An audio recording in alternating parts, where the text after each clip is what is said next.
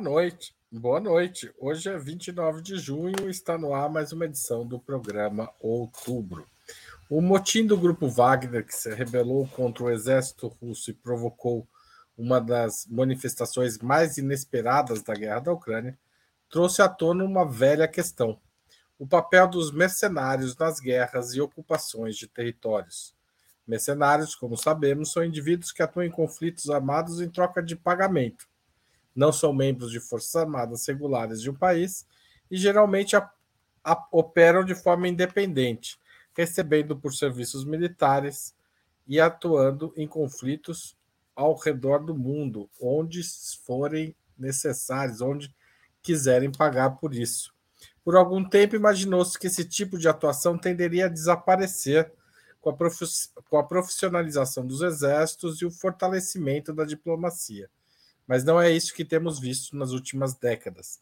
Para tratar deste fenômeno e da sua importância no mundo de hoje, Opera Mundi recebe Rose Martins, graduada em Relações Internacionais pela Universidade Federal do Rio de Janeiro, mestra e doutoranda em Economia Política Internacional pela Universidade Federal do Rio de Janeiro. Rita Coitinho, socióloga e doutora em Geografia, autora do livro Entre Duas Américas, Estados Unidos ou América Latina, e especialista em assuntos de integração latino-americana. E Jones Manuel, historiador graduado pela Universidade Federal de Pernambuco, educador popular e comunicador digital. Em nome de Opera Mundi, eu cumprimento os três convidados e informo que faremos o possível para ler eventuais perguntas da audiência com prioridade para aquelas que forem feitas por membros do nosso canal no YouTube ou que forem acompanhadas por contribuições via Super Chat e Super Sticker. Vamos à primeira pergunta de hoje. O levante. Ah, obrigado a todos vocês. Eu fico lendo aqui, eu, eu me distraio um pouco, mas falta aquele cumprimento. Valeu pela presença. O levante do grupo Wagner jogou um holofote sobre grupos mercenários que atuam na guerra da Ucrânia, mas eles não agem apenas lá, e a rigor são apenas.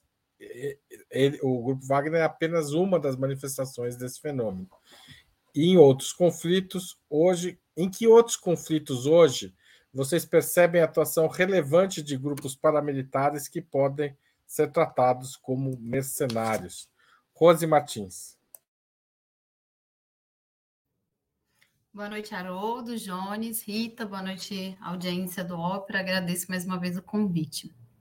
É, como você mesmo disse, Haroldo, esse não é um fenômeno novo, né? Tudo que está acontecendo na guerra da Ucrânia fica muito amplificado. E se tratando de Rússia e de tudo que precisa ser propagandeado em relação aos russos, é, não é à toa que virou um assunto. É, atualmente, é, os Estados Unidos têm um grupo um grupo de mercenários. É, só para deixar, acho que a gente vai entrar em outra questão sobre isso. É, a gente está falando aqui grupos de mercenários, mas esses países tratam como empresas de segurança privada, justamente para conseguirem essa atuação, né? Porque não é proibido, não é regulamentada a atuação de mercenários, é, inclusive pela ONU é proibido. É, mas os Estados Unidos, por exemplo, tem o, o, grupo Blackwater, que me parece que foi rebatizado para Academy, alguma coisa assim, uh, que tem atuações principalmente no Iraque e no Afeganistão, né? É, eu não sei dizer se nesses, nesses dois lugares atualmente tem grupos lá, esses grupos estão agindo lá. No Afeganistão eu acredito que não, né? Por causa do, da retirada total dos Estados Unidos, do conflito, das, inclusive das forças regulares, acho que eles não têm é, mais atuação no Afeganistão a partir de agosto de 2021. É, mas ainda há registros de que esses grupos atuem na África, principalmente na Líbia, de que esse grupo norte-americano ainda teria atuação. E é difícil fazer uma. É, saber exatamente onde eles estão, justamente porque eles conseguem fugir um pouco da questão do direito internacional, do direito humanitário.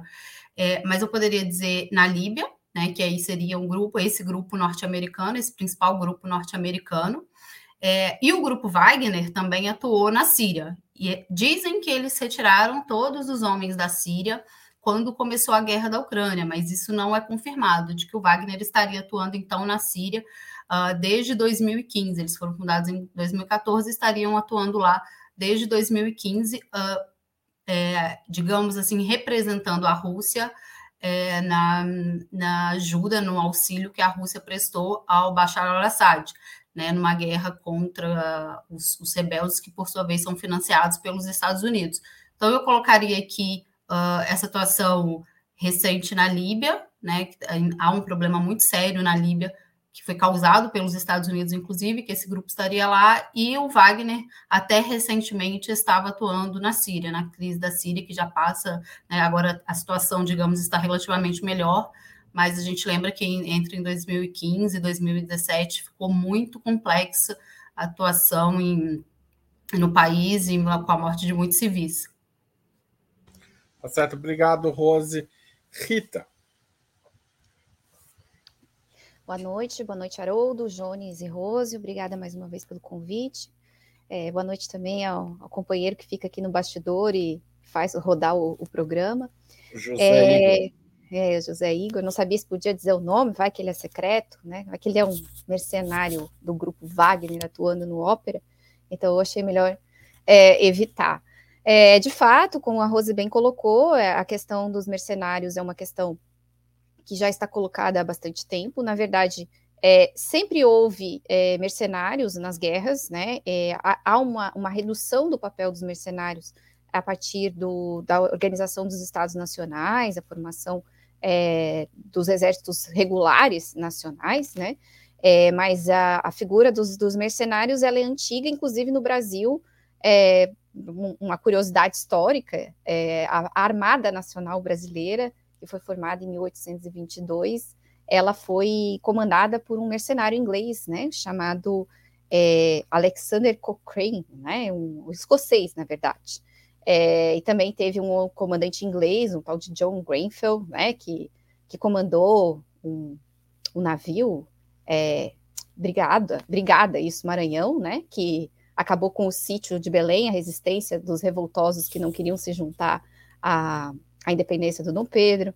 A gente teve a participação de mercenários na guerra do Império do Brasil contra Rosas e Uribe, mercenários é, é, germânicos, né? Era o grupo. Eu até anotei esse nome, porque eu nunca lembro desse nome. Grupo Brumer. Eu não sei falar alemão, não sei como é que pronuncia, que era um grupo de germânicos, né? Então, assim, a, a atuação dos mercenários, ela é antiga, né? É, os, os impérios trabalhavam com mercenários, com a ascensão dos Estados nacionais modernos, a gente tem, digamos, uma queda, vamos dizer assim, na importância dos grupos mercenários, mas eu acho forçado dizer extinção, teria que estudar isso com mais detalhe. É, mas nos anos 90 do século XX, com a queda da União Soviética e a proliferação dos múltiplos conflitos com a nova doutrina dos Estados Unidos é, de guerra total ali no Oriente Médio e outros lugares, a gente tem a proliferação, um novo fenômeno de proliferação é, dos grupos mercenários. Então, a gente tem esse mais famoso, que a Rose citou, que é a Blackwater, mas tem outros, a, a tal Academy, né, como ela, ela bem falou. Existem outros grupos mais obscuros. É, e nos Estados Unidos, é, a regulamentação é, de contratação de forças externas, que, como ela bem colocou, não se chamam mercenários, se chamam companhias de segurança privada, mas a regulamentação existe no, no, no direito americano, estadunidense, embora não exista é, em outros países, como o Brasil, por exemplo, não poderia contratar uma firma de segurança privada para fazer uma função típica de Estado, que é a guerra, no caso, mas para os Estados Unidos isso pode acontecer. É, a Rose já citou né, alguns países, eu ajuntaria aí nessa, nessa lista o Mali, é, a, deixa eu pensar, eu tinha até, até anotado aqui, assim, ó, o Sudão tem notícia de atuação de grupos mercenários, a Síria, como ela já falou, o Mali, a República Centro-Africana, a gente tem uma série de locais onde a gente tem notícia da atuação desses mercenários, tanto é, de companhia estadunidense quanto do, do, grupo Wagner. E só um dado a mais que meu tempo já acabou, é um dos países que mais exporta mercenários é a Colômbia, né? Por conta é, da, da atuação de grupos paramilitares, com inclusive apoio dos Estados Unidos. Tem ali a formação de um, de um bom celeiro de mercenários que atuam nessas companhias. Tá certo. Antes de passar a palavra para o Jones Manuel, vou contar uma curiosidade sobre o Cochrane. O Cochrane também atuou na independência do Chile. E daí, no, em 1889, um navio chileno chamado Almirante Cochrane veio para em direção ao Brasil para participar de festejos é, do Estado brasileiro, da proclamação da, da, da independência brasileira. É, e no caminho, durante esse caminho, essa, essa vinda deles, houve uma um golpe militar no Brasil e acabou a, o Império. E os, os, o, o navio Almirante Cochrane, que veio para festejos é, do Império, participou de festejos no período do Império e no período da República no Brasil. Então, Cochrane foi homenageado no Brasil em 1889 pelos, pelo, pelo, pelo Estado Imperial e pelo Estado Republicano, no mesmo ano. Uma curiosidade. Ah, essa é a figura, imagino que seja o Cochrane, o Igor pegou para nós. Jones Manuel, conte para gente. Olá, gente, boa noite. Boa noite, Rita. Boa noite, Haroldo. Boa noite, Rose. Boa noite, todo o público do Ópera. Veja, é, o conceito de mercenário tem uma certa semelhança com o conceito de terrorista, né? Quem recebe a etiqueta depende de correlação de forças, de poder político, de quem está classificando e por aí vai. Por exemplo, o Hezbollah, em vários setores da mídia burguesa internacional, é chamado de grupo mercenário oficialmente pelos Estados Unidos, o Hezbollah é uma organização terrorista, mas na verdade é um partido político que tem um braço militar dentro do conflito ali da região, né, em que a política em armas se faz mais presente. É, Rita lembrou muito bem do papel dos mercenários colombianos, que são chamados normalmente de organizações paramilitares, e que, inclusive, até em produções da indústria cultural de grande circulação, como o seriado Narcos, não foram mostrados como mercenários, né? Foram mostrados ali como um grupo que se organizou, porque os traficantes são maus, eles estavam se defendendo dos traficantes. Aí depois entraram na política, meio que confusos, coitados, porque Pablo Escobar, não sei o quê. Então, assim, o conceito de mercenário, claro, a gente pode apelar para várias definições né, que circulam na ciência política, na teoria militar, mas na verdade é um conceito elástico e que tem uma ampla flexibilidade. Nesse sentido, diria que dá para dizer que existem é, o uso de mercenários compreendido como uma força militar que não é parte de um exército regular nacional e que atua com maior flexibilidade de acordo com os determinantes de um Estado-nação, a gente vai achar isso no, meio que no mundo inteiro, né? Em maior ou menor medida, a depender é, da região que a gente esteja falando. Por exemplo, no Mali, em África, você tem várias atuações de grupos é, mercenários, né? É, já foi colocado por Rose a, a Líbia, que é um, também um exemplo, o Oriente Médio, o Iraque, o Afeganistão.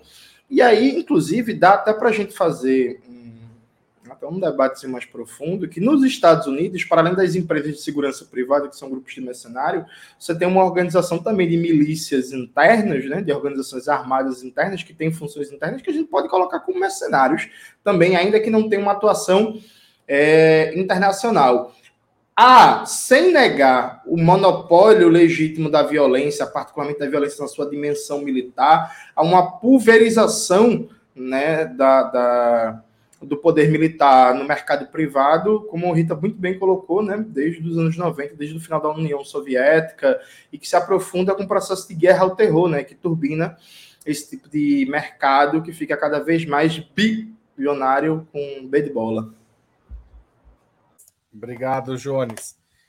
Rita, e depois para o resto da turma. É, o que as leis, o, o que o direito internacional diz sobre o uso de mercenários em conflitos é, entre países. Esqueci do som. É, como a Rose bem, bem colocou no começo, é, o direito internacional ele, ele bane né, o uso de mercenários. Então a gente tem, por exemplo, é, a convenção, uma uma convenção internacional contra o recrutamento, uso, financiamento e treinamento de mercenários, que é, foi aprovada no âmbito da Assembleia Geral da ONU é, em 1989, né? Mas que só entrou em vigor em 2001, quando o 22º país depositou o instrumento de ratificação. é, e que atualmente só, é, só tem 35 signatários, portanto, é uma convenção com pouca adesão, né? Mas é uma convenção que já ali é, é, fala do banimento do, do uso de, de, mercenários nos conflitos. É, e a gente tem um, um, texto um pouco bem mais antigo do que esse, que tem mais adesões, que é uma das convenções de Genebra de 1949, é, que entra em vigor em 1977, que define no artigo, 40, no artigo 47 da Convenção que os mercenários não terão direito né, ao estatuto de combatente ou de prisioneiro de guerra, né? E essa convenção também traz as definições de que são mercenários, que são basicamente essas questões que o, que o Jones já colocou antes, né? Que não faz parte de força regular, atua é, por dinheiro, né? Por, por, por bens materiais para si mesmo, é, não, faz, não, não é nacional, digamos assim, do país que está no conflito, enfim, essas pessoas seriam definidas como mercenários e, portanto, não teriam direito, os direitos assegurados no direito que regula é, a questão dos conflitos internacionais.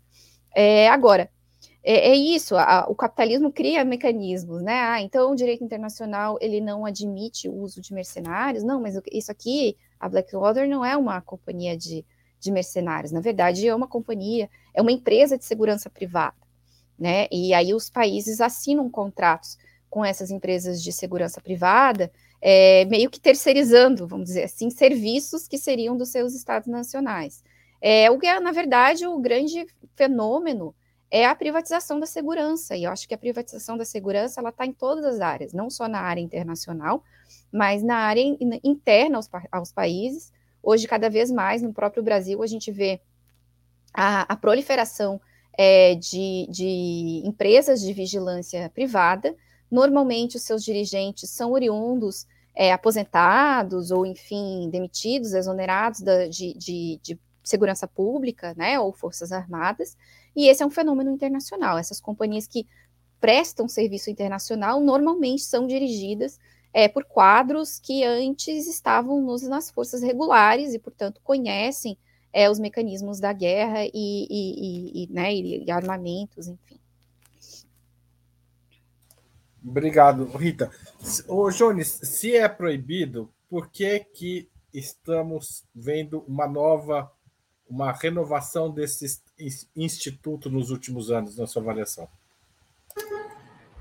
Veja, é, há um clássico debate né, na teoria política sobre o, o, o direito à exceção, né? Quem tem, um, quem tem um poder de decretar exceção no âmbito do direito.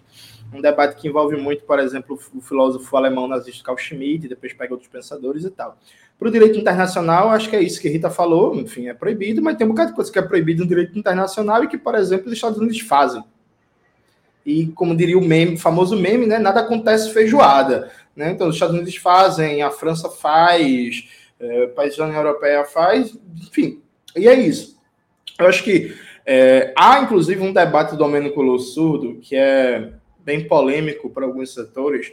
O Domênico Lossurdo defende que um dos aspectos centrais da luta dos comunistas é um verdadeiro padrão de universalidade no direito internacional para reduzir a capacidade de arbítrio do imperialismo.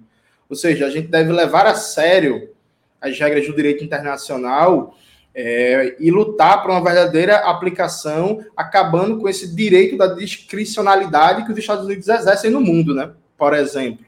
É, mas na prática eu acho que é isso. Você tem um processo de regulação que não é cumprido. As principais instituições chamadas internacionais, na verdade, não são internacionais, né? são instituições é, controladas pelos Estados Unidos, em nome do tal, do tal Ocidente, e desde uma perspectiva de vista, inclusive, desde um ponto de vista do debate acadêmico, do debate político, da indústria cultural, é um controle também de qualificar o que, que é violação ou não do direito internacional, ao ponto de quando começou a guerra da Rússia, esse negócio que a gente não aguenta mais, né, porque está falando da Ucrânia, de Rússia direto, mas quando começou a guerra da Rússia, um bocado de jornalista e não sei o que foi falar que foi a primeira vez que, desde a Segunda Guerra Mundial, que um país invadiu outro de maneira soberana, assim, sabe? Tipo, isso circulou. Eu lembro que na época aquele pessoal do Globo News estava tendo uma síncope, né? Virou todo mundo ucraniano, todo mundo parente do Shevchenko lá. Aí, não, é a primeira vez na Europa, desde a Segunda Guerra Mundial, que um país europeu é invadido.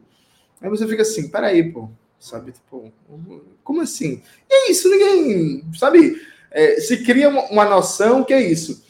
É, a Rússia está violando o direito internacional, a regulamentação da ONU, por aí vai. É verdade. É assim como todo mês os Estados Unidos está violando, assim como a França também está violando nas suas ações no norte da África, assim como Israel viola. Na verdade, na verdade, vamos ser sinceros aqui, a, desde o fim da União Soviética, o direito internacional e os fóruns multilaterais internacionais como a ONU servem muito mais de um padrão de referência para ser usado de maneira instrumental do que qualquer outra coisa, né?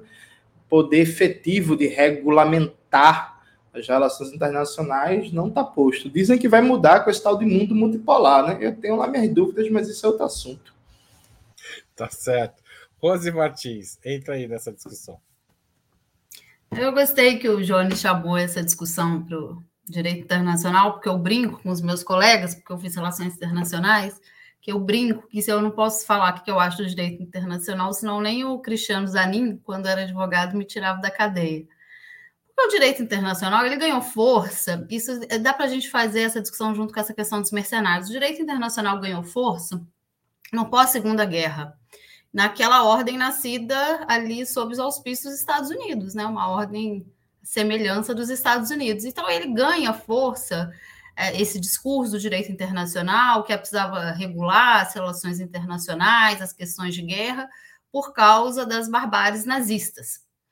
É, então ali no período da Guerra Fria é, esse, esse, esse discurso vai ganhando coro, os Estados Unidos usam de um messianismo e de várias justificativas para entrar em guerra com outros países, e finalmente, quando a União Soviética termina e eles começam a sustentar aquele discurso de fim da história, de paz, de paz mundial através dos mercados globalizados, né? Abram as suas economias que o mundo vai viver em paz. Não temos mais um conflito. Uh, os países também ficaram numa situação de que o discurso belicista não era mais tão aceito. Dentro do campo das relações internacionais, a gente estuda isso, até a agenda tem uma virada. Né? As pessoas vão discutir governança global, mudanças climáticas, não estão mais discutindo é, guerra. E esses grupos, eu acho que eles ganham força por quê? Porque não é o Estado. A gente está aqui fazendo uma análise crítica né, do grupo Wagner, do grupo dos Estados Unidos, mas ao fim e ao cabo, os Estados Unidos não vão fazer uma autocrítica de falar que seu grupo é mercenário, né, um grupo que cresce em seu país, está uh, fazendo um trabalho sujo em outro território e, e, e muitas vezes com é, para defender interesses dos Estados Unidos que são puramente econômicos. É, então, eu acho que tem, e tem um discurso por trás, uma, isso é muito comum na política externa, na diplomacia, né? um discurso muito pacifista, realmente de respeito ao direito internacional. Por isso foi esse assombro, porque, como o Jones falou, a Rússia violou as normas do direito internacional como nenhum outro país tinha feito. Os Estados precisam sustentar esse discurso, principalmente dentro da nação, das Nações Unidas, né? Uh, e, e, faz parte de uma retórica. Agora, o direito internacional, ele realmente ele é o direito dos vencedores, ele é imposto depois uh, que, o, que o, um lado ganha um conflito e coloca suas regras, como os Estados Unidos fizeram quando é, constroem aquelas instituições do pós-guerra, sobretudo as Nações Unidas. É, então, é um, é um discurso hipócrita, é um discurso, é muito manejado isso, o, direito internacional ele vale de acordo com a região. Se a gente for olhar o que aconteceu no Kosovo, aí a gente vai discutir se o direito internacional vale ou não. Se a gente for olhar o que aconteceu no Donbas, a gente vai discutir se o direito internacional vale ou não. É de acordo com o freguês. É, acho que essa é uma discussão importante a gente fazer, porque, principalmente no campo das relações internacionais, eu acho que existe muita ingenuidade. É um discurso muito, uh, ele é muito direcionado. E os países, do, é, os países pobres, os países do sul global, que muitas vezes compram esses discursos e colocam em maus lençóis, porque muitas vezes são vítimas de ingerência. E o direito internacional, inclusive, tá, gosta de discutir esse direito de ingerência, que é o, a responsabilidade de proteger. Né? Então, é, é, é complicado. Já passou muito meu tempo, mas depois a gente pode voltar. Acho que passei mais de um minuto. Não, eu estava prestando atenção, eu perdi, então eu te atrapalhava aí, mas estava ótimo. Gente, é, Maquiavel em O Príncipe escreveu cinco séculos atrás, um poucos, alguns anos também, o seguinte: Quero demonstrar melhor a infeliz qualidade destas tropas. Os capitães mercenários ou são homens excelentes ou não. Se o forem, não pode confiar neles, porque sempre aspirarão à própria grandeza, abatendo a ti que és o teu patrão. Eu peguei uma versão portuguesa do príncipe, como vocês podem ver. Oprimindo os outros contra a tua vontade. Mas se não forem grandes, certamente te levarão à ruína. Ou seja, os mercenários são ruins em qualquer situação, especialmente para quem os contrata, certo? Essa é a leitura do Maquiavel. Porque, apesar do conhecido risco de se recorrer a mercenários, esse tipo de recurso se torna relevante nos conflitos de hoje. Começo pela pelo Jones? Jones. Porque mercenários são muito úteis numa guerra, sabe? Aí depende de que tipo de operação militar a gente está falando, depende de que tipo de tática está envolvido. Por exemplo, o caso lá do, do grupo de Wagner, eles eram muito usados para ações de assalto, né, para ações táticas militares de baixo impacto e de baixa escala, né? E aí para esse tipo de ação, grupos mercenários são muito úteis. Inclusive tem até uma vantagem que do ponto de vista é, político ideológico, baixas de grupos militares não têm é, normalmente o efeito de causar problemas em termos de coesão de exército, né? Então, assim, você contrata 5 mil militares, se eles morrerem na semana que vem, isso não vai ter um problema de protesto no país de origem, porque os filhos estão morrendo, porque não sei o que, isso é mercenário, pô, tá ligado? O, o, o grupo de Wagner, inclusive, quando começou essa guerra, se criou muitas mitologias sobre ele, né? Porque o grupo de Wagner embora ele tenha sido usado para tomar algumas cidades, ele não é o grupo responsável por defender grandes linhas, nem por estabelecer grandes, grandes estruturas logísticas de suprimento. Ele é um grupo para ações de assalto tática, que é normalmente para isso que são usados é, é, grupos mercenários. Então, nesse sentido, eles são muito úteis, sim.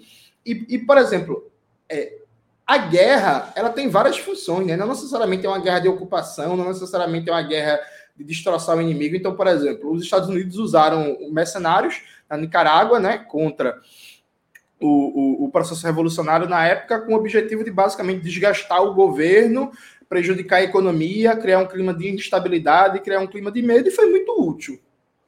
Foi tão útil, inclusive, que eles conseguiram derrotar a Revolução Nicaragüense, e o que veio depois é, enfim, a gente pode debater N coisas, se o governo é de centro-esquerda, de centro, se é progressista ainda, mas assim, a Revolução Nicaragüense, como um projeto de transformação radical, ele foi derrotado, né? Então, eu acho que depende muito de para que você vai usar mercenários, mas os mercenários são úteis. Sabe? Não tenha dúvida disso, assim. É, eles não são úteis, por exemplo, é, majoritariamente em casos de operações internas. Então, todo governo que tendencialmente é, recorre a mercenários para fazer operações de segurança interna, cria problemas para si mesmo, com a tendência de autonomização dessas forças e disputa de interesses próprios que acaba se chocando com o aparato militar interno, mas para operações é, em territórios alheios são bastante úteis e vão continuar sendo usados aí por, por muitos anos, né? Porque, enfim. Quando houver tem... guerra, haverá mercenários, você acha? É, você tem várias vantagens logísticas, políticas e ideológicas no uso de mercenário é, em comparação com exércitos nacionais em alguns tipos de operação militar específica. Rose. É, eu acho, concordo com o Maquiavel que é um risco, né? E os russos estão vendo isso. É, agora, eu acho que é o seguinte: o Jonas já falou um pouco isso, concordo muito com o que ele disse. É, existe um custo político de se envolver em conflitos, né? Muitas vezes, assim, caso da Rússia, por exemplo, países, não só a Rússia dos anos 90, países que passam por dificuldades econômicas, é, o custo de vida, né? É, é, é, uma questão, estar envolvido em conflitos é uma questão, uh, principalmente, que não, conflitos que não são suas fronteiras, seus territórios, uh, são questões que causam um desgaste político muito grande, né? E os, os líderes, é, recrutando, quando recrutam o exército regular, eles precisam ter muito mais transparência do que a atuação com grupos mercenários. Tanto que a gente estava falando aqui, onde eles atuam, é, o grupo Wagner agora está claro, né? Onde ele e a imprensa internacional faz questão de também mapear e noticiar. É, mas não é fácil saber onde esses grupos estão exatamente. Então, é muito mais fácil para um governo que decide é, incorporar esses grupos, é, grupos mercenários nos conflitos que está fazendo parte, é muito mais fácil porque acaba é, criando uma economiza é, é, crises políticas. Isso, no caso, por exemplo, vou dar um exemplo aqui da, da atuação uh, do grupo Wagner na Síria, que foi majoritário, tinha uma presença russa, mas eles falam hoje que o grupo Wagner estava com muito, um número muito grande de combatentes na Síria. Né? Isso poderia, naquele momento, melhorar a situação política ali em relação a Rússia está atuando num território que não é um território de não está no seu entorno estratégico direto, não é, por exemplo, o caso da Ucrânia, que para eles é uma, uma questão existencial. Os Estados Unidos passaram, foram muito criticados pela atuação no Afeganistão. Então, eu acho que existe esses cálculos. Agora, também o que o Jones falou, existe o cálculo logístico. Né? A, a, o grupo Wagner ele reivindica a vitória na Batalha de Bakhmut começa ali, parece, o descontentamento do grupo com, é, com o Ministério da Defesa da Rússia. A Batalha de Bakhmut ela começou em, em agosto e terminou em maio. Né? Foi a batalha mais longa da guerra da Ucrânia, que exigiu muito esforço. Né? Foi, é, com certeza, até agora, eu acho que é o maior ganho da Rússia, né? se a gente olhar a guerra e falar o que a Rússia ganhou de fato. Era, era uma, uma cidade na região chave ali do leste da Ucrânia, e o grupo Wagner foi o quem mais atuou, e enfim, é, eles não atuou, eles reivindicam né, a vitória da batalha ao grupo. É, então ela cria esses grupos mercenários, eles têm seus riscos, mas eles criam, é, eles acabam criando um ambiente em que a resposta política do governo ela precisa ser menos, é, menos efetiva, né? O governo acaba tentando é, é, economizar, tanto do ponto de vista logístico, como de, de gastar sua política, é, usando grupos mercenários que atuam sob a lógica mercenária, né? Não é um cidadão comum que precisa atuar com o interesse do país e gera toda aquela comoção. Uh, são cidadãos que estão ali por dinheiro e vão atuar sobre a lógica de uma empresa privada. Tá certo. Rita. É, acho que o Jones e a Rosa já disseram tudo, né? A, a cena do caixão voltando para casa do jovem combatente morto, ela é uma cena muito forte. Ela é a cena que causa comoção é, das famílias, né, e dos, dos, dos amigos daquele combatente morto. Então, quanto mais caixões de nacionais chegam, mais enfraquecida fica a imagem do país que se envolveu numa guerra, ainda mais uma, no caso dos Estados Unidos, guerras muito longe de suas fronteiras, né? As guerras que os Estados Unidos se envolveram dos anos 90 para cá, aliás, né, desde o pós-Segunda Guerra Mundial, aliás, desde a Segunda Guerra Mundial, nunca foram nas suas fronteiras, né? São guerras onde é, seus soldados foram enviados para países muito distantes. É, e a, a, o descontentamento da população estadunidense quando começam a chegar é, os mortos, eles são, ele é importante na, na formação de um caldo cultural que vai levar à crise de apoio é, da população a essas guerras, né? O Vietnã é o maior exemplo desse, mas o próprio Afeganistão e o próprio Iraque, especialmente o Iraque, é, a, a, questão dos mortos nacionais, ela, ela, ela foi muito importante para a perda de apoio é, do povo estadunidense. Então, é, com certeza, o uso de, de forças de pessoas que ninguém quer saber quem são, né? Porque essas pessoas é, rompem os laços com suas famílias quando se, se atiram nessa vida de serem mercenários, é, eles não causam nenhuma comoção. Então, esse é um ponto central. E eles né, tocaram nisso muito bem. Agora, é, a questão do dinheiro que isso faz, eu também creio que é um ponto central. A guerra é um grande negócio, né? É um grande negócio para a indústria armamentista e é um grupo, um grande negócio para os proprietários dessas empresas. Né? Custa essa logística toda que esses grupos é, substituem as forças regulares para fazer, quanto custa para os governos nacionais? Eu não faço né, esses, esses, orçamentos nós nunca teremos acesso, né? É, mas com certeza é, há um enriquecimento fabuloso de ex-oficiais, é, não existem, até onde eu sei, do que eu pude pesquisar, grupos de mercenários grandes, de grande porte, que não tenham a participação de figuras que já atuaram nos estados nacionais antes, como militares de carreira, né? E, e são que são grupos de interesse, são lobbies muito fortes é, dentro dos seus países, né? Então a regulamentação, por exemplo, é, dessas empresas privadas para fazer é, funções típicas de Estado, no caso dos Estados Unidos, ela teve um lobby muito importante de ex-integrantes das Forças Armadas. Então, é aquilo que a gente comentou no começo, né? A, o ápice da privatização aí da, da, do uso das forças de segurança pública. Só uma coisa, assim, um último comentário nos meus últimos segundos. O problema disso é quando você usa essas forças na sua fronteira, que foi o que aconteceu com a Rússia.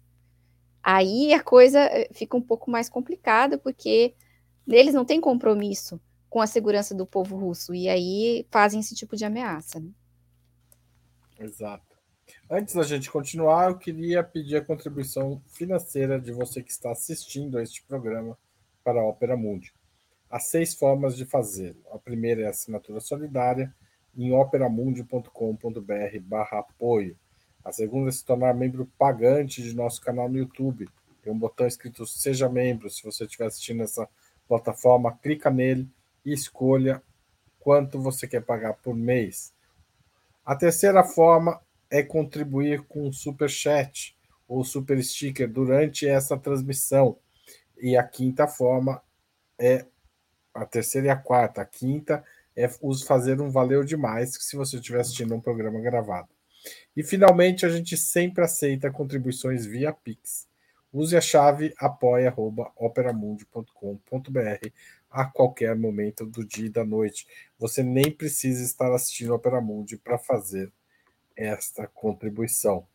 Tá certo? Essa contribuição é muito importante para o jornalismo que a gente faz, comprometido com a verdade e em luta contra as fake news e o reacionarismo da imprensa tradicional. Gente, a guerra da Ucrânia foi tratada em seu início, se usou muito e se usa ainda é, a ideia de guerra por procuração ou proxy war o presidente da Hungria, Viktor Orbán, de extrema-direita, afirmou nesta semana que a Ucrânia perdeu toda a soberania e hoje lhe cabe a tarefa de enfrentar com poucos combatentes o exército russo, enquanto os Estados Unidos assim o quiserem. A paz só viria, segundo Orbán, por uma decisão dos Estados Unidos e não da própria Ucrânia. Vocês veem uma relação entre as guerras de procuração e o uso de mercenários no campo de batalha? Rose Martins. Olha, eu não sei se existe uma relação direta, porque como a gente está falando aqui ao longo do programa, esse não é um evento tão novo, né? O uso de mercenários. Eu acho que agora, na, essa guerra, ela gerou muito holofote. É, agora é um assunto também que entra na onda da guerra. Porque a, a, as guerras por, por, por, procuração uh, são eventos mais novos no sistema internacional, ficaram mais evidentes quando uh, muda, tem uma mudança né, nas táticas de guerra. Eu, eu, não gosto tanto assim do termo guerra híbrida, é, mas eu, eu, tenho um, eu conheço um professor da FRJ que usa é, é, táticas de guerra irregular, né, quando outras formas de confronto são usadas, né, midiático, enfim é, essas, essas coisas que a gente sabe, e, e, contra um outro país. E as guerras de procuração, acho que elas, elas surgem mais ou menos aí. É, tem no início dos anos 2000 várias intervenções dos Estados Unidos, que são é, até por analistas russos é, interpretadas como já como guerra de procuração, também não concordo muito com isso, mas enfim, esse, esse, esse essa discussão vai ganhando corpo, né? No caso da Ucrânia, eu concordo que seja uma guerra de procuração. Né? Os Estados Unidos, de fato, aí tem questões materiais que estão envolvidas, a gente pode falar com maior segurança. É, os Estados Unidos estão, de fato, lutando nessa guerra. É, eles estão, através da OTAN, com seus aliados europeus, fornecendo uma ajuda para os Estados Unidos. E quando você vai olhar essa guerra é, de um ponto de vista mais amplo, assim, de como essa guerra começa, por que essa guerra começa, e também fica claro que essa não é uma guerra puramente da Rússia com a Ucrânia. Né? Não é simplesmente a Rússia invadiu a Ucrânia porque é um pedaço do território da Ucrânia. É, muitos analistas de Relações Internacionais, inclusive meus colegas, vão, quando vão analisar essa guerra, não fazem uh, uma análise é, de como a rivalidade da Rússia e dos Estados Unidos ficou mais aflorada a partir do governo Putin. Né? Essa guerra é tratada só uh, do ponto de vista realmente do direito internacional. E acho que a gente não vai muito longe se a gente faz esse tipo de análise.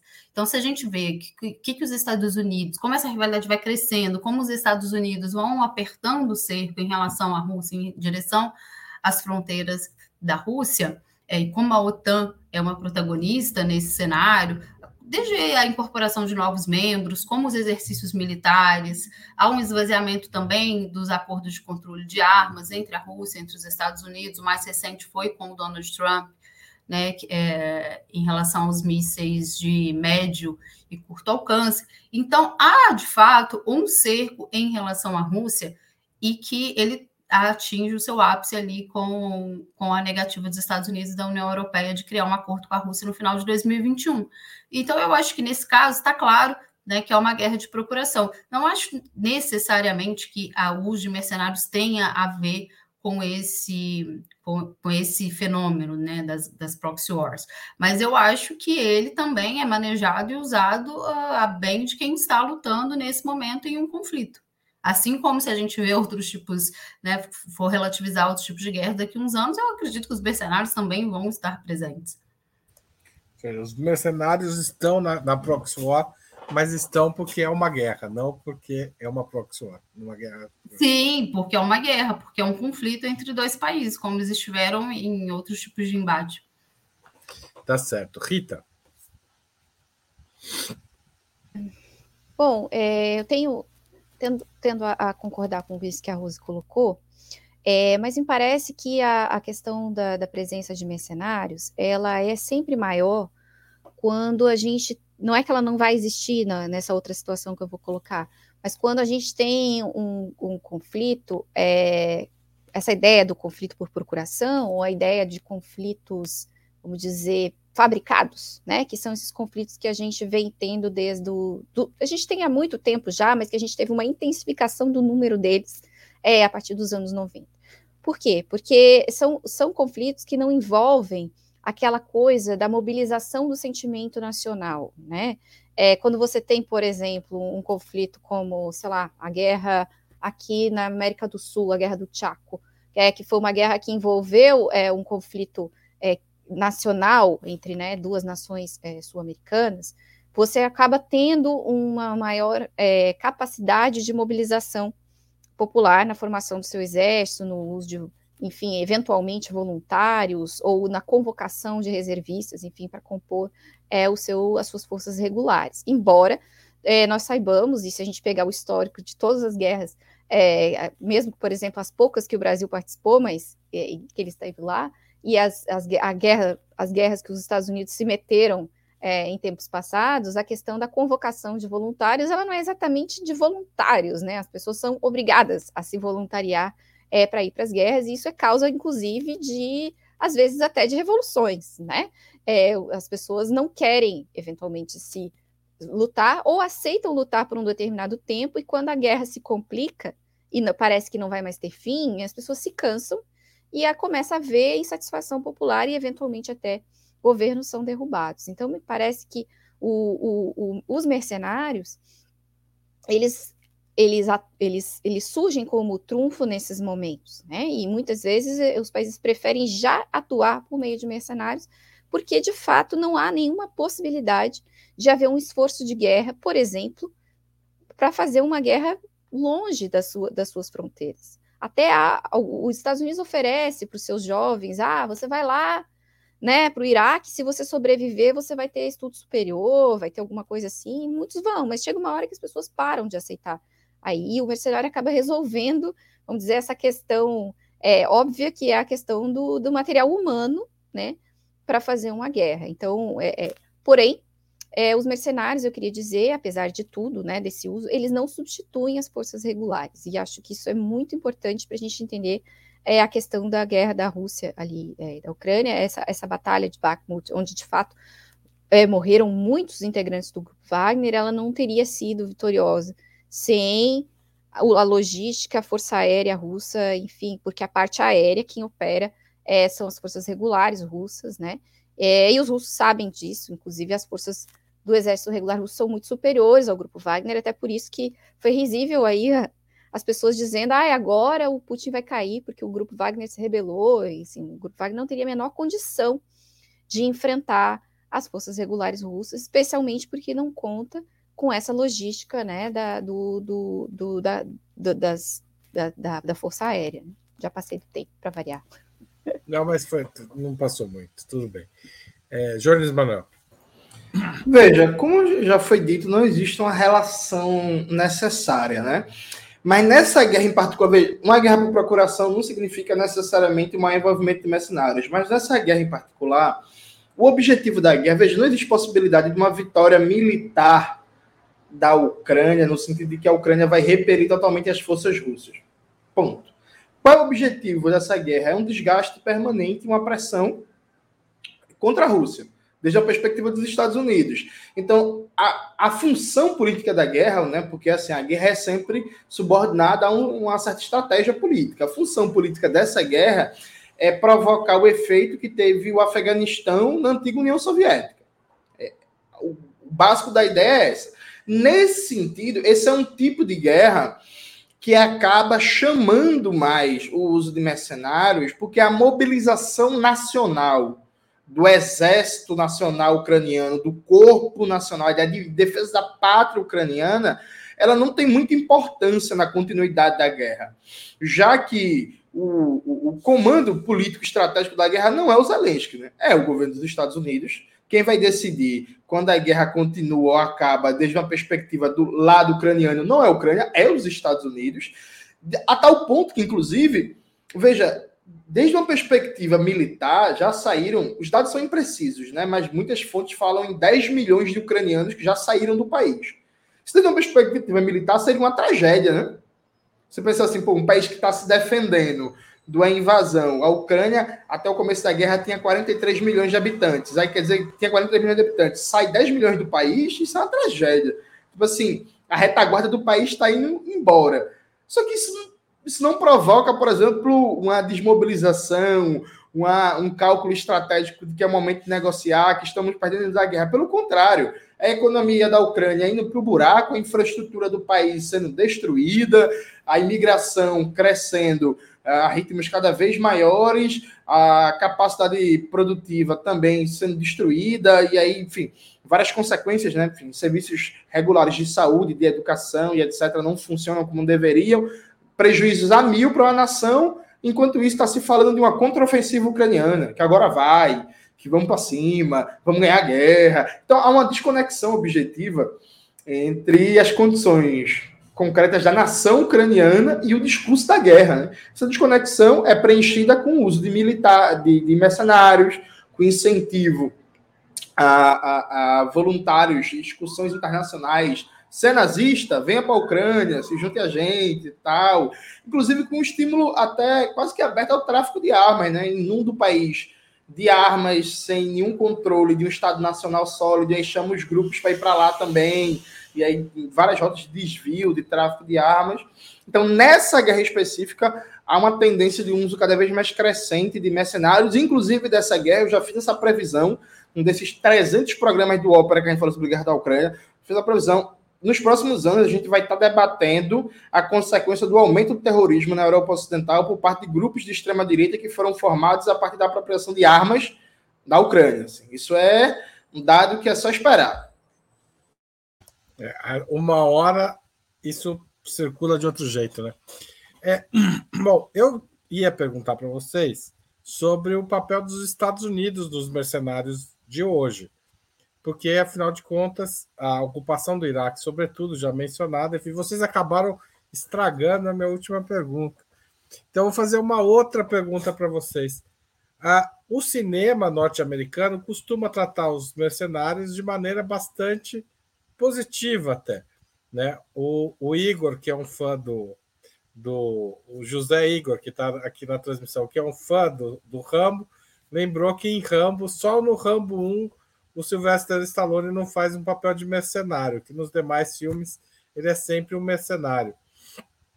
é, é, há um barateamento, é, e ao mesmo tempo, os programas, as séries que se passam na Casa Branca nos últimos anos, todos, todas transformavam a Rússia num inimigo, né? Sempre tinha um presidente em West Wing, em é, é, Designated Survivor, ó, aquele outro que, é, que todo mundo assistiu, como é que chama? House of Cards, que tinha que atacar e lidar com uma pressão russa em algum momento, uma pressão bem malvada de um presidente em geral chamado Petrov ou alguma coisa assim.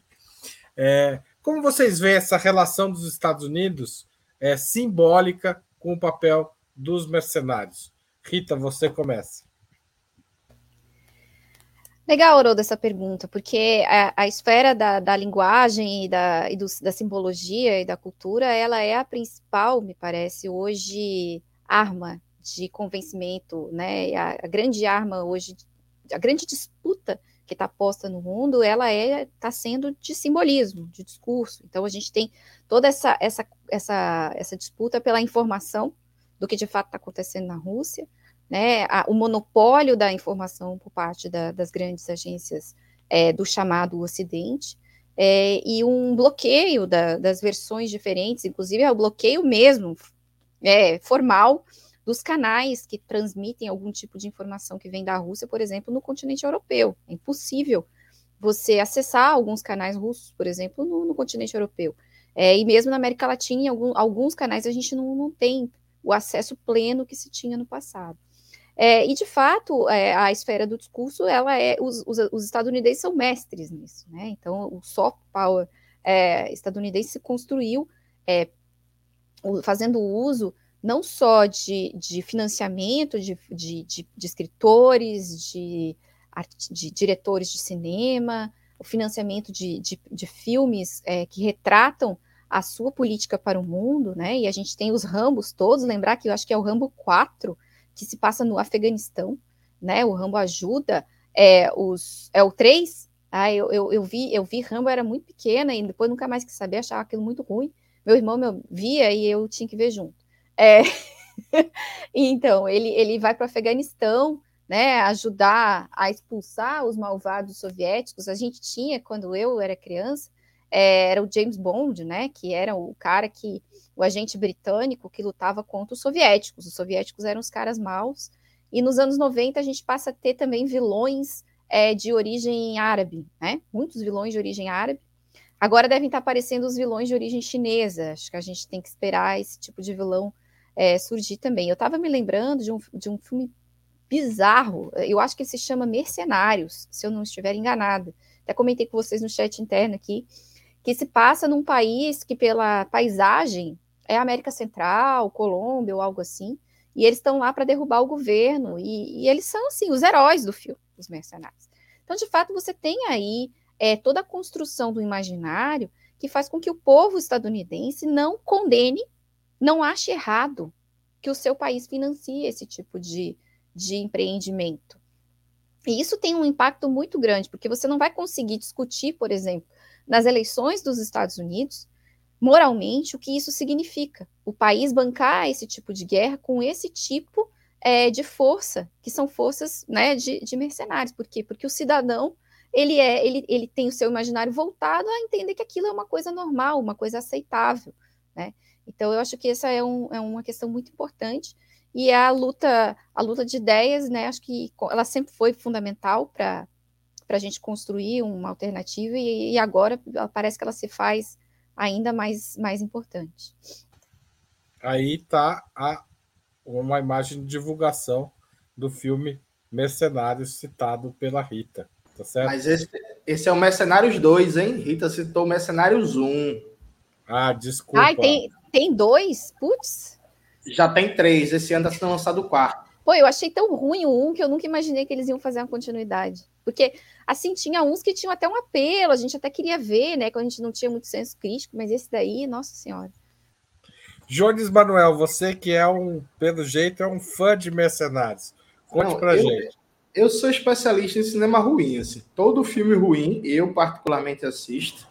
E não só assisto, como reassisto. Estive recentemente, em fevereiro, no cinema, vendo Titanic, em, em 3D, que foi, uma, inclusive, uma experiência maravilhosa. Veja, é, eu, vou, eu vou até ir mais longe. O, a indústria cultural estadunidense ela construiu uma naturalização do conceito de mercenário é, conectado à ideia de que os Estados Unidos têm o direito de intervir no mundo inteiro, funcionar como a polícia moral do mundo, né, o grande resolu resol é, resolvedor de conflitos. De tal forma que, se você parar para pensar bem, toda saga Vingadores da Marvel, sucesso global, que toda vez que um filme é lançado ocupa mais de 90% das salas de cinema do Brasil, o conceito dos Vingadores é um conceito de um grupo mercenário estadunidense que tem é, jurisdição internacional e que atua em todos os lugares do mundo. Assim como outro filme, outra franquia de muito sucesso, é, Velozes e Furiosos, né? Porque até o filme 3, eles eram é, ladrões de peças de carro e faziam racha. A partir do quarto filme, eles viram agentes internacionais né, com superpoderes.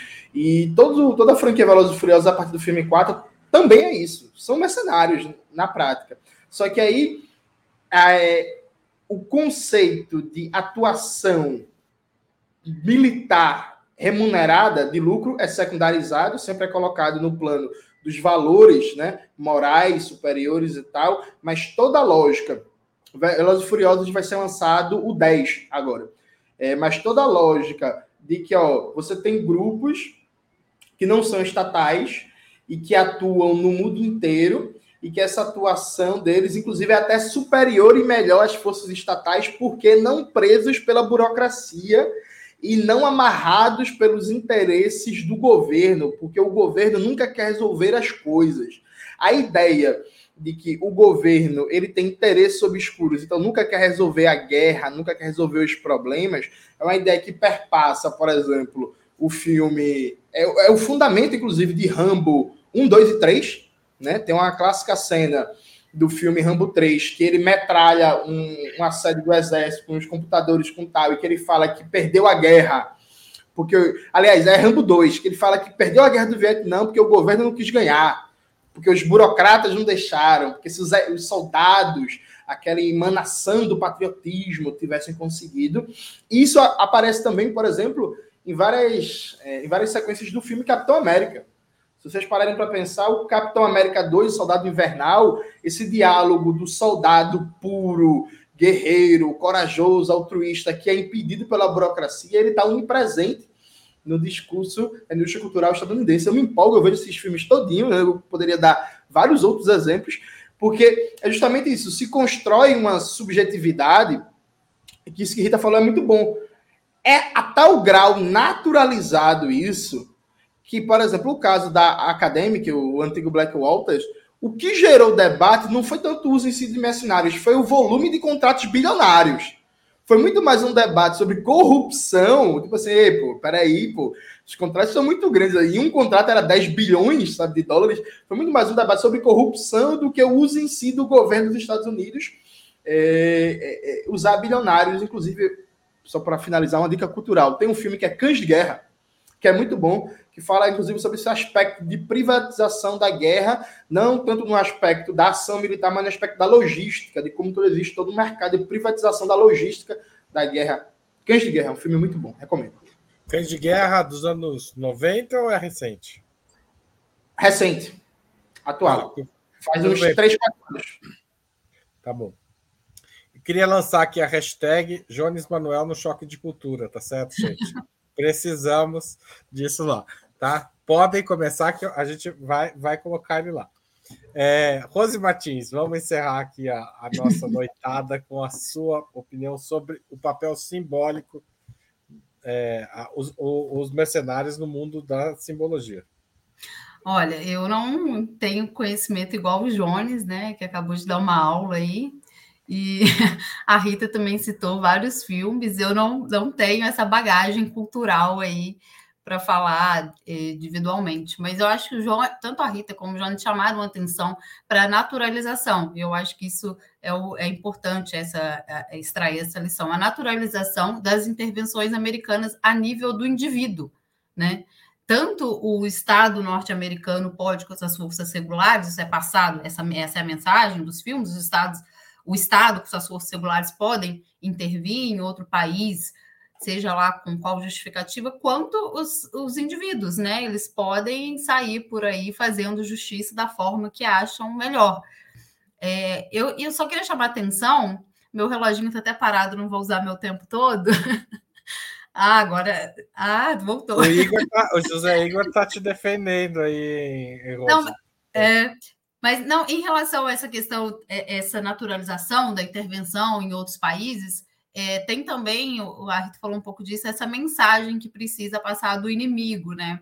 Eu estudei essa projeção geopolítica da Rússia e tem muitos autores que usam um termo que chama russofobia, que perdeu muito sentido na guerra, foi esvaziado politicamente, porque não é preconceito com literatura russa, com a música russa, com os esportistas russos, mas a ideia de que precisa ser passada para as populações um medo dos russos, muitas vezes até para justificar políticas é, de maior gasto militar, e o russo é sempre retratado como é, é, mafioso, como perigoso, tanto cidadão, cidadãos russos em particular, como o governo russo, né? Tudo que a gente vê falar que o Vladimir Putin é, envenena seus opositores, é tudo é muito exotizado. E eu acho que é, é isso, isso também é passado através do cinema norte-americano, não somente uh, através da mídia, que eu acho que é a principal é, o discurso político e o discurso midiático juntam é, num esforço para passar isso para países do mundo inteiro. E a gente viu aqui no Brasil, né? De repente, é, tinha um restaurante em São Paulo proibindo o estrogonofe. É porque os russos são vistos assim como extremamente perigosos. E as manifestações, elas são geralmente culturais, mas é um discurso político que também está presente. Tem uma série uh, que eu assisti que chama Orange is the New Black, uh, que passa numa penitenciária dos Estados Unidos e que a russa, na série, é tratada de forma muito caricata, também ligada à máfia, a cena que aparece a personagem, eles estão sempre no fundo de uma loja conversando muito baixo, parecem uns homens assim que não dá para saber, sempre com aquele sotaque. Então, isso é realmente muito intencional e é uma parte da propaganda, né? Essa, essa, tanto essa questão de que até o indivíduo norte-americano ele é, é natural que ele faça intervenções em outro, outros países, como as forças seculares dos Estados Unidos, e que esse inimigo sempre aparece. Existe um inimigo, ele precisa aparecer de forma muito caricata e, e muito. E quando não é extremamente caricata, é extremamente perigoso. Tá certo, gente. Obrigado. Achei que o, o papo acabou super bem. Foi muitas dicas. Se o pessoal quiser agora desligar o YouTube e assistir, passar a noite assistindo filme de guerra, tem uma lista completa aqui. Valeu. Vamos fazer um episódio sobre filme. Hã? Vamos fazer um episódio sobre filme. É melhor, eu me empolgo mais do que falar de Ucrânia. Eu não gosto de Ucrânia, mas eu gosto de filme. Tá certo, já tá reivindicado aqui. Vamos pôr você aqui para falar de cinema. Tá Ó, só quero dizer que os filmes que eu citei são muito ruins, tá? Depois não venham me dizer que eu falei para ver o filme e era uma porcaria, porque são uma porcaria. Eu só dei de exemplo. Mas é o que o Jorge falou, são filmes ruins, mas que trazem é. muita informação. Não, só estou me defendendo, sobre... né? Depois o pessoal fica, ah, aquela lá só indica filme ruim. Não, né? é ruim mesmo. O assunto puxa o filme ruim. Pessoas... É. tchau, gente. Valeu, valeu, Zé Falou, Igor. Valeu, Rose, Rita. Tchau, obrigada. Tchau, tchau.